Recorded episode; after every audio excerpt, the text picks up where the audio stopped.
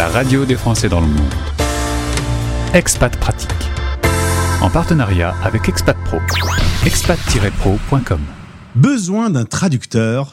Tendez l'oreille, j'ai quelqu'un pour vous. Céline Plotitza, pour un nom qui vient du mari d'origine ukrainienne, on va en parler. Partenaire de Expat Pro, on va donc se plonger dans les langues. Céline, bonjour et bienvenue.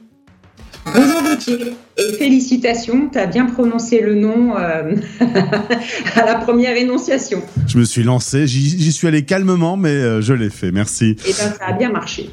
Alors tu es originaire de Lorraine, en effet, ton mari, euh, je viens de le dire, euh, a des origines ukrainiennes. On parlait un peu hors antenne, même si ça remonte trois générations auparavant.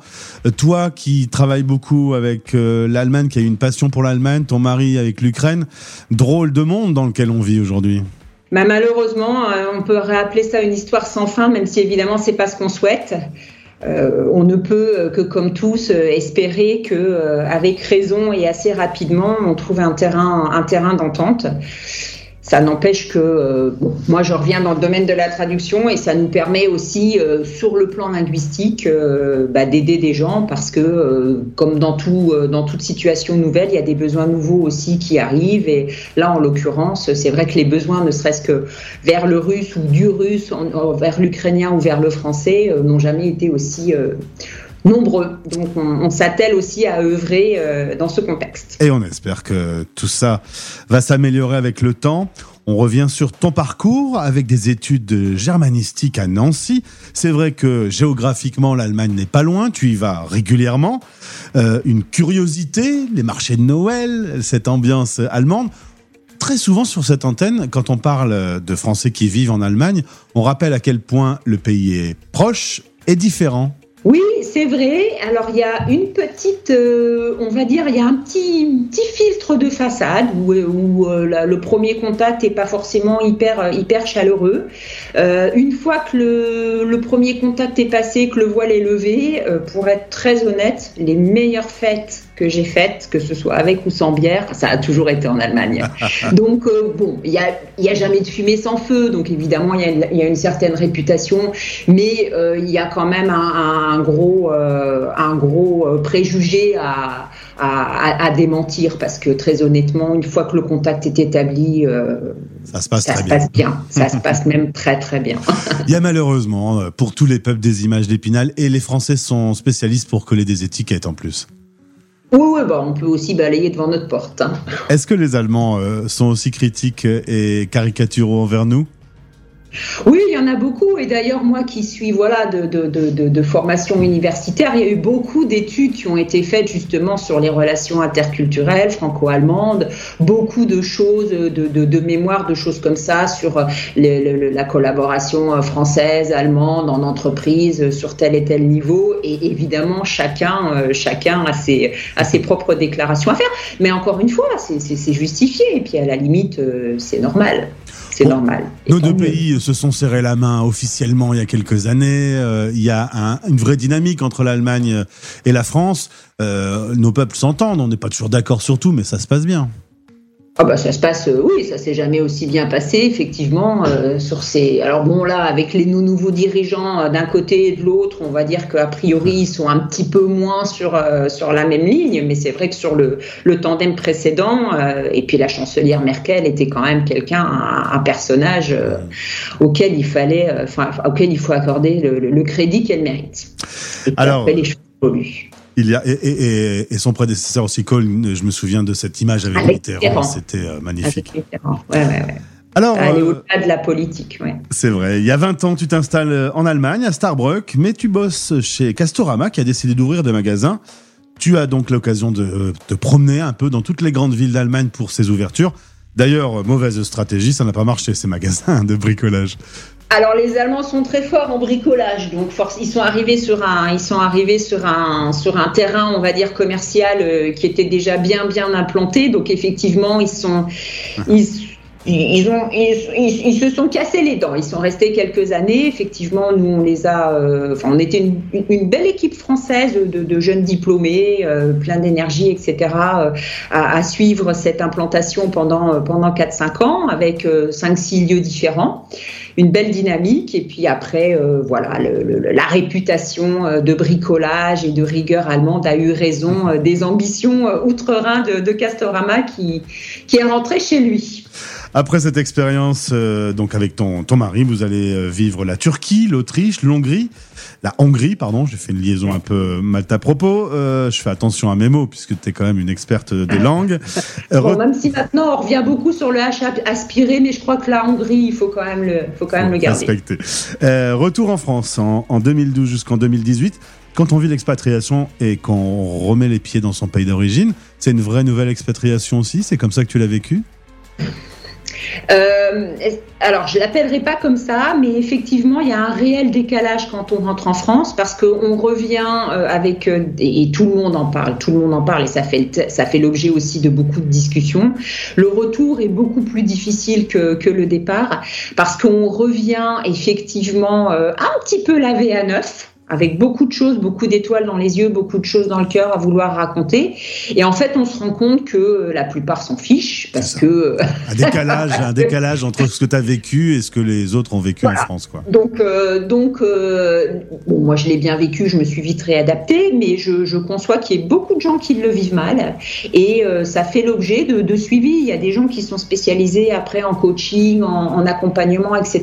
Parce qu'effectivement, euh, rentrer et la manière qu'on a nous de s'exprimer sur toute notre expérience, sur tout notre vécu, euh, peut être assez mal perçu pour euh, de la part, enfin par ceux qui sont restés là et qui n'ont pas de grand grande nouveauté à, à faire à mhm. faire savoir. Voilà, donc c'est, un sujet délicat, c'est touchy, c'est touchy le retour. Et on a beaucoup de, de podcasts sur ce sujet. C'est vrai que c'est un vrai sujet. Ça m'étonne pas. Au bout de six ans, tu décides quand même avec ton mari de te réinstaller à l'étranger, direction euh, l'Autriche. Tu es à Vienne, une ville qui vient d'être élue la ville la plus agréable au monde. Tu m'as dit qualité de vie, rythme, cette euh, cette ancienneté de l'empire qui reste toujours présent. Il y a Sissi, il y a les palais, il y a les jardins, il y a les calèches. Ça c'est c'est pas une image d'épinal cette fois-ci, c'est vrai. Alors, c'est pas une, image d'Épinal, c'est une image euh, de Vienne d'Autriche en particulier. Et puis, au-delà de l'aspect, euh, au-delà de l'aspect, on va dire architectural, euh, il y a une proximité. Alors, c'est pas la mer, hein, c'est pas l'océan, c'est le Danube, c'est des canaux, c'est des bras qui ont été construits pour aussi préserver la ville des inondations. Enfin, ils, sont, ils sont très, ils sont très astucieux les Autrichiens. Enfin voilà. Hein. Et donc, on a une proximité à 10 minutes. On sort de la ville, alors que la ville est une grande ville. On a, on a, on a l'impression que c'est une petite ville, mais en fait, Vienne c'est quatre fois plus grand que Paris. Donc ça, on le sait pas, mais c'est quatre fois la superficie de Paris. Et en fait, en 10 minutes, euh, on sort de la ville. Alors, il y a un réseau de transport en commun à faire rêver, mais vraiment rêver, beaucoup de grandes villes. Euh, et on est à l'extérieur et on est euh, dans le vert, on est au bord de l'eau, on est en contact direct avec la nature. Enfin, il y a vraiment une faune et une flore accessibles très facilement et c'est la ville championne pour les cyclistes. Donc, moi, je suis en plein centre-ville, j'ai pas de voiture et je, et je fais tout à pied, en trottinette, à vélo ou en transport en commun, c'est un vrai, un vrai bonheur. Et dans de beaux appartements avec une belle hauteur sous plafond que tu as qualifié tout à l'heure d'un nom mais que je n'ai pas retenu. Alors, bon, c'est un terme allemand, ça s'appelle Altbau. Donc, en fait, ça veut dire une, les vieilles constructions, ça veut dire les vieux immeubles, mais des immeubles qui ont une hauteur de plafond de 4 mètres, 4 mètres 50. Donc, ça donne effectivement une atmosphère à l'appartement euh, assez particulière. Par contre, pour acheter des rideaux. Euh, ouais, il faut, acheter des kilomètres. Il faut, avoir, faut avoir les moyens, quoi. La hauteur de rideau est compliquée. Alors, tu as toujours été traductrice, mais en 2012, tu décides de te lancer à ton compte. Euh, ça y est, c'est parti pour ta société qui s'appelle euh, traduscript.com, agence de traduction euh, dans toutes les langues. Alors l'allemand, l'anglais, l'espagnol et toutes les autres combinaisons linguistiques. Avec le temps, tu as formé une équipe, une équipe de gens qui possèdent, tu m'as dit, le background culturel, parce que traduire, c'est une chose, mais il faut comprendre ce qu'on raconte.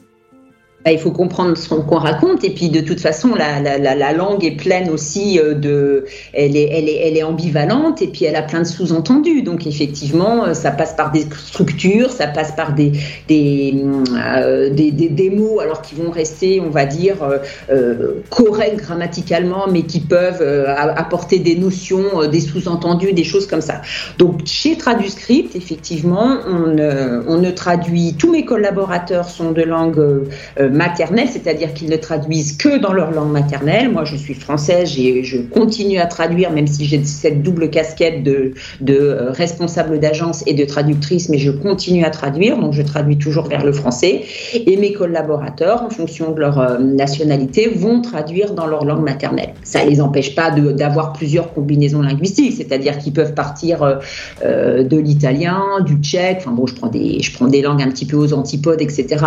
Mais si mais s'ils sont anglais, ils vont traduire vers l'anglais. Voilà, c'est vraiment, le, c'est vraiment la devise, on va dire, du traducteur professionnel. Et quelle est la cible type de tes clients, euh, des particuliers, des professionnels? Alors j'ai beaucoup de professionnels et euh, j'ai été euh, été ravie euh, de diversifier aussi mes clients une fois arrivés en Autriche parce que les clients autrichiens alors évidemment ils demandent aussi beaucoup d'anglais mais malgré tout ils ne s'adressent pas au même public par rapport à la, à la à la localité. Donc en fait moi je travaille en Autriche pour les entreprises sur des combinaisons linguistiques différentes c'est-à-dire avec beaucoup plus de langues on va dire anciennement du bloc de l'Est. Quand j'étais en France on me demandait euh, traditionnellement, c'était pas pour me déplaire non plus, mais plus euh, l'espagnol, euh, l'italien. De temps en temps, il y avait des clients qui voulaient s'aventurer vers, vers le nord, donc le, suédois, les choses comme ça étaient demandées. Et en Autriche, on va beaucoup être sur les langues telles que le tchèque, telles que le polonais, telles que le hongrois, telles que. Enfin voilà, on se, on, se décale un petit peu vers l'est. Donc ça, c'est pour tous les clients et les, entreprises. C'est-à-dire, je travaille beaucoup, beaucoup avec des professionnels. Et puis euh, la partie euh, privée que j'aime beaucoup euh, parce que on, fait des chouettes rencontres, on, suit un petit peu les gens aussi, les privés dans leurs déplacements, etc. C'est plus consacré aux étrangers, aux expatriés qui sont sur des projets de voyage et puis qui ont besoin de faire traduire de manière officielle. Donc quand on parle de traduction assermentée ou certifiée conforme, en fait, c'est des traductions officielles demandées par les universités pour les visas, pour les inscriptions à l'école, pour les enregistrements un petit peu partout.